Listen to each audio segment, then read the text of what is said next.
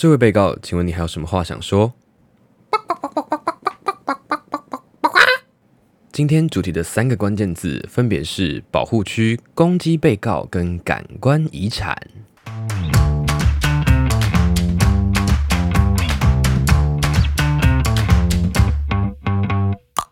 欢迎收听一口多多绿，我是花田，这是一个和你分享环境永续的节目。每一次用三个关键字带你认识在生活里有趣的环保小故事，让我们为环境开喝，Cheers！今天的第一个关键字保护区，在台湾大大小小的自然生态保护区总共有九十六座。除了大家熟知的国家公园以外，实际上依照不同法源所设立的自然生态保护区，总共可以分成六个不同的种类。那今天没有要细讲这六个种类，而是想要和大家聊聊保护区成立的目的。你可能会想，这是什么答案显而易见的问题？保护区成立的目的当然是要保护大自然呢、啊。没错。但保护大自然这五个字还是有点太笼统了。我们的自然环境包罗万象，从动植物、水源、土壤，这些都算是大自然里的一部分。那究竟现在的自然保护区保护的是哪个部分的自然呢？根据分析，全球现在大部分的生态保育多半是以维持生物多样性为主要的目的。把一个区域范围的自然环境给圈起来，降低人为的干扰，并且主动去培育物种以及恢复栖地，那进而对这个范围内的特定生物进行保存跟维护。所以，特定物种的数量往往会被拿来作为评断一个保护区成效的指标。举个近期广泛被讨论的例子，在联合国永续发展目标 SDGs 之下所订定的是要求全球要在二零二零年之前划设百分之十海洋面积比例的海洋保护区。它的目的就是为了要维护海洋的生态多样性以及永续的渔业资源。但是呢，到了二零二零年底为止，全球划设的海洋保护区面积只有百分之七点六五。因此呢，联合国在二零二零年也提出了另一项全球海洋法公约，目标是更积极的，要在二零三零年之前，全球要成立百分之三十的海洋保护区，简称三十乘三十。成立保护区对一般民众的生活来说，可能没有太大的影响，搞不好还多了一个地方可以去认识不同的物种、栖地，还可以顺便观光。但对于这些靠海吃饭的渔民来说，是不是就会限缩他们能捞捕的范围，进而影响到他们的生计呢？那根据一篇回顾了一百四十四个海洋保护区的研究成果显示，划设达到百分之三十的海洋保护区，不仅能改善保护区内的生态多样性跟生物量，也可以增加范围外的渔业产量和获益。你可以想象，在保护区里面的海洋生物可以肆无忌惮地发生鱼跟鱼的连结，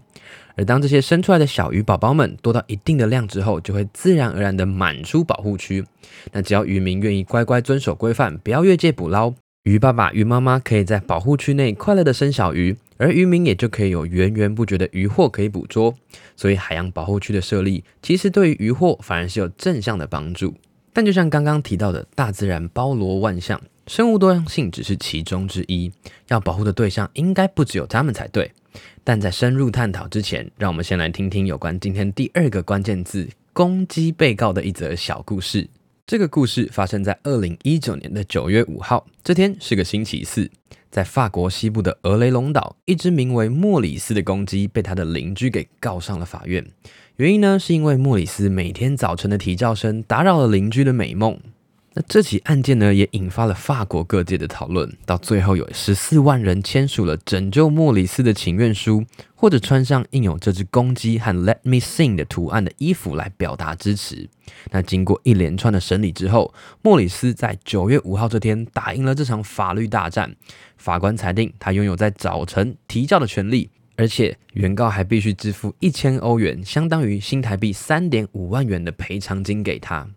你可能会有点疑惑，这个攻击被告的故事跟自然保护区有什么关系？那这就要来到今天的最后一个关键字：感官遗产。目前以物种的多样性、绿化带的面积大小等等的量化指标来判断生态保育的成效是比较普遍的做法。但是，就像刚刚提到的，在大自然当中需要保护的元素不只是这些看得到的景象，连声音和气味也是大自然环境的一部分。那感官遗产强调的就是要把动物发出的声音和气味纳入保育的范围之内，借此鼓励大众尊重大自然里的一切事物。那这个概念真的就是源自于这只公鸡被告的故事哦。法国国民议会的议员在莫里斯胜诉之后，也提出了法律提案。他们希望透过法律明确保护大自然的声音和气味，并将其视为乡村生活的组成部分。那这个提案就被称作为保护法国乡村的感官遗产。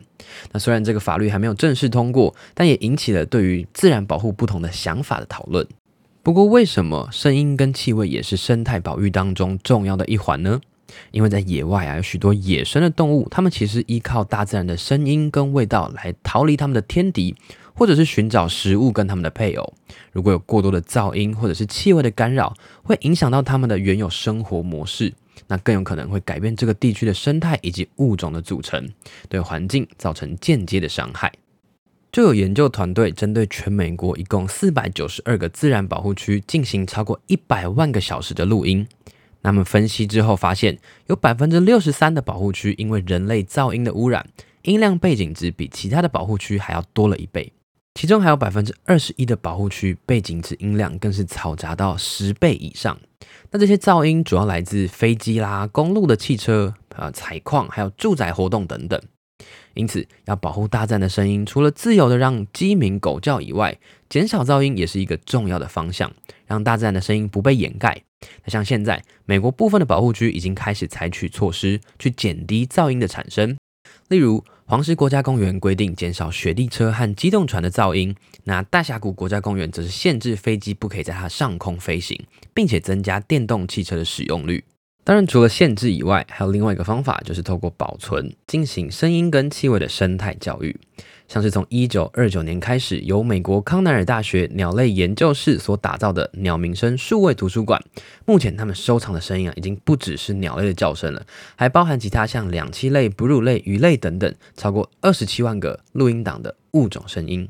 除了针对物种的声音以外，有一位来自澳洲的自然录音师，他架设了一个大自然声音地图的网站。收集了来自全球九十多位自然录音师的作品，涵盖有四百多个地点。你可以点击网页中的地图位置，就可以听到来自世界各地大自然的声音景象。那目前你可以在这个网页上找到唯一一个来自台湾的录音档，是在阳明山梦幻湖所录制的。那里面有非常非常多不同种类的青蛙的叫声。另外，针对气味的部分，在日本的环境部。他们在二零零一年归纳出全国前一百名最好闻的景点，那当中涵盖了一些自然和文化地区。那气味的来源就像是包括呃温泉啦、花卉的香味等等。那还有伦敦大学的学院也透过在实验室里面的分离技术，分析出气味的配方。那目前他们已经成功重现了一七五零年杂烩餐厅的食谱和圣保罗大教堂的旧书气味。虽然这样保留的方式可能对环境的富裕没有那么直接的帮助，但透过这样的味道保存，也让大家更有机会认识感官遗产这样的概念，进而提高大众对环境保护的意识。最后，一样和大家分享一下我自己的想法。过去对保护大自然都只存在着一个很表面、很片面的认知，甚至有些人可能还会有一种心态，是觉得人类很强大，所以有能力来保护这些栖地跟物种。但仔细想想，保护区最后在保护的，好像不是大自然，反而是保护人类能够在自然界里面永续生存下去的可能。感官遗产这样的概念，提醒着我们应该要更虚心的去尊重大自然里的一切事物，而这个尊重的心态，或许才是让我们能够和平的和大自然继续共存下去的方法。听完今天的分享，希望你也可以对自然生态保护区有不一样的认识跟改观。让我们一起向公鸡莫里斯说声谢谢，Maxi Bugu。以上就是今天的保护区攻击被告感官遗产，一口多多绿。我们下个故事见，Cheers。